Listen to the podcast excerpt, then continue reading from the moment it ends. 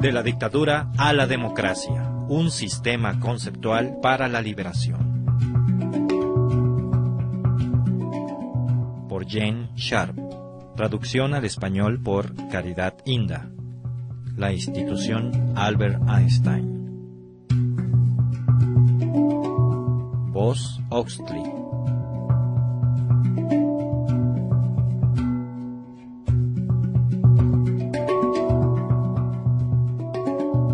Capítulo 4. Las dictaduras tienen puntos débiles.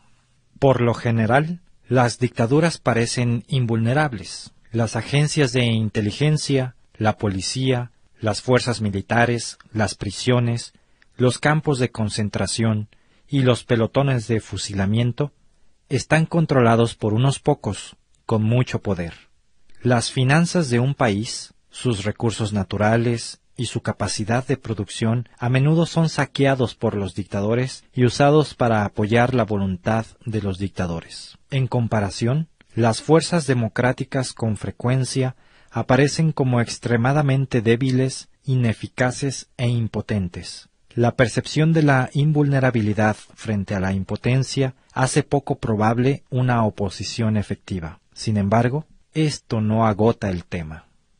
Identificando el talón de Aquiles. A Aquiles, el guerrero, ningún golpe podía dañarlo, y ninguna espada penetrar su piel. Cuando era un recién nacido, se supone que su madre lo había sumergido en las aguas del mágico río Estigio, y por eso su cuerpo estaba protegido contra todos los peligros. Había, sin embargo, un problema. Como el niño había sido sostenido por el talón para que no fuese arrastrado por la corriente, el agua mágica no había cubierto esa pequeña porción de su cuerpo. Cuando Aquiles se hizo un hombre, les parecía a todos que era invulnerable frente a las armas enemigas. Pero en la batalla de Troya, un soldado enemigo, instruido por alguien que conocía la debilidad de aquel, logró clavarle una flecha en el talón desprotegido, en el único lugar donde podía ser herido. La herida fue fatal. Todavía hoy la frase el talón de Aquiles se refiere a la parte vulnerable de una persona, un plan o una institución donde si se le ataca, no está protegida. El mismo principio se aplica a los dictadores más desalmados. Ellos también pueden ser vencidos, pero más rápidamente y con un costo menor, si sus debilidades pueden identificarse y se concentra en ellas el ataque. Puntos débiles de las dictaduras. Entre los puntos débiles de las dictaduras están los siguientes. Se les puede restringir o negar la cooperación de muchas personas, grupos e instituciones que necesitan para hacer funcionar el sistema.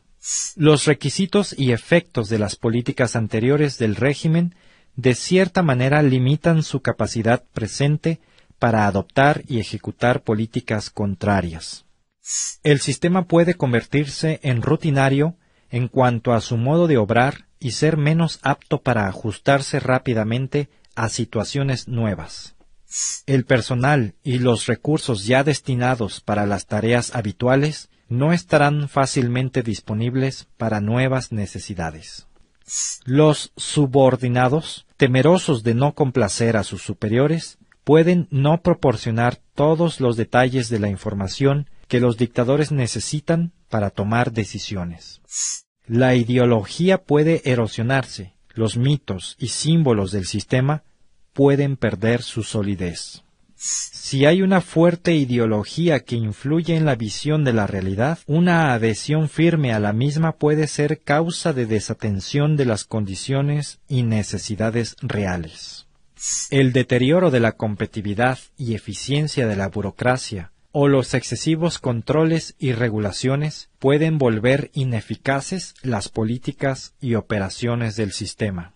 Los conflictos institucionales internos y las rivalidades y hostilidades personales pueden dañar o aún interrumpir las operaciones de la dictadura. Los intelectuales y los estudiantes pueden impacientarse por las condiciones o restricciones o el enfoque doctrinario y la represión. El público en general puede, con el tiempo, volverse apático y hasta hostil al régimen. Las diferencias regionales, de clase o nacionales pueden agudizarse. La jerarquía del poder de una dictadura es siempre, hasta cierto punto, inestable y a veces lo es extremadamente. Los individuos no permanecen inmutables en sus posiciones y rangos, sino que pueden elevarse o caer a otros niveles, o ser separados por completo y sustituidos por un personal nuevo. Sectores de la policía o de las fuerzas militares pueden actuar para lograr sus propios objetivos, aun cuando esto sea contra la voluntad de los dictadores en el poder y llegar hasta el golpe de Estado. Si la dictadura es nueva, necesita tiempo para afianzarse bien. Como en una dictadura muy pocos toman muchas decisiones, es probable que ocurra errores de juicio, de política o de acción. Si el gobierno está buscando evitar estos peligros y descentraliza los controles y la toma de decisiones, su control de los puntos clave para el poder puede deteriorarse aún más. Atacando las debilidades de la dictadura. Conociendo semejantes debilidades intrínsecas, la oposición democrática puede buscar cómo agravar esos talones de Aquiles deliberadamente, a fin de alterar el sistema drásticamente o bien desintegrarlo. La conclusión es obvia. A pesar de la apariencia de fuerza, todas las dictaduras tienen sus debilidades, sus ineficiencias internas, sus rivalidades personales, sus funcionamientos institucionales defectuosos y sus conflictos entre organizaciones y departamentos. Estas debilidades, con el tiempo, tienden a hacer al régimen menos efectivo y más vulnerable a los cambios de condiciones y a la resistencia deliberada. No todo lo que el régimen se proponga lo va a lograr, al menos completamente. A veces, por ejemplo, aún las órdenes directas de Hitler quedaron sin ejecutarse porque los que estaban por debajo de él en la jerarquía se abstenían de llevarlas a cabo. El régimen dictatorial puede a veces desbaratarse rápidamente, como ya hemos observado. Esto no quiere decir que las dictaduras se pueden destruir sin riesgos ni víctimas. Cualquier curso de acción posible para lograr la liberación incurrirá en riesgos y sufrimiento potencial y tomará tiempo para poder ponerse en marcha. Y, por supuesto, ningún medio de acción puede asegurar el triunfo rápido en cada situación. Sin embargo, los tipos de lucha que tienen como objetivo las debilidades identificables de la dictadura tienen más posibilidad de éxito que aquellos en que se busca combatir la dictadura allí donde a todas luces ésta es más fuerte. La pregunta es, ¿cómo ha de conducirse esta lucha? De la dictadura a la democracia, un sistema conceptual para la liberación.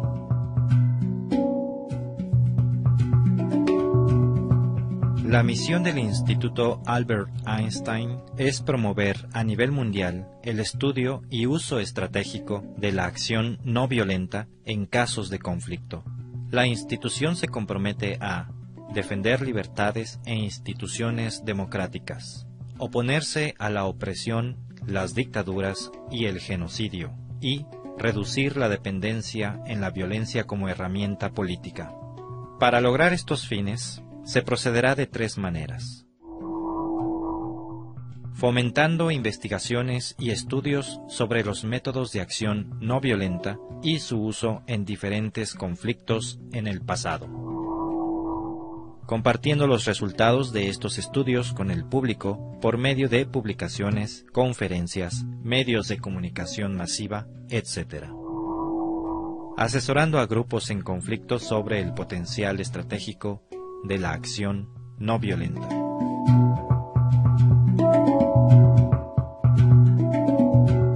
De la dictadura a la democracia, un sistema conceptual para la liberación.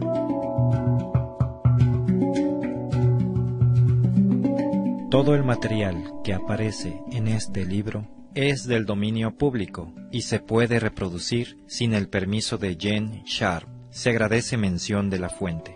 Primera impresión, diciembre del 2003. De la dictadura a la democracia, se publicó primero en Bangkok en 1993 por el Comité para la Restauración de la Democracia en Birmania, conjuntamente con Keith Giant, el periódico de la nueva era. Desde entonces se ha traducido a más de ocho idiomas y se ha publicado en Serbia, Indonesia y Tailandia, entre otros países.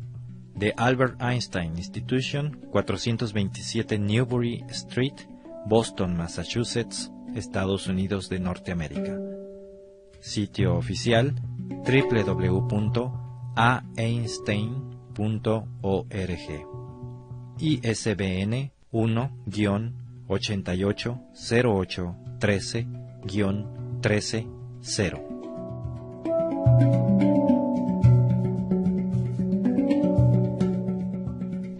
Los tracks musicales utilizados en este audiolibro fueron tomados del sitio www.freemusicarchive.org.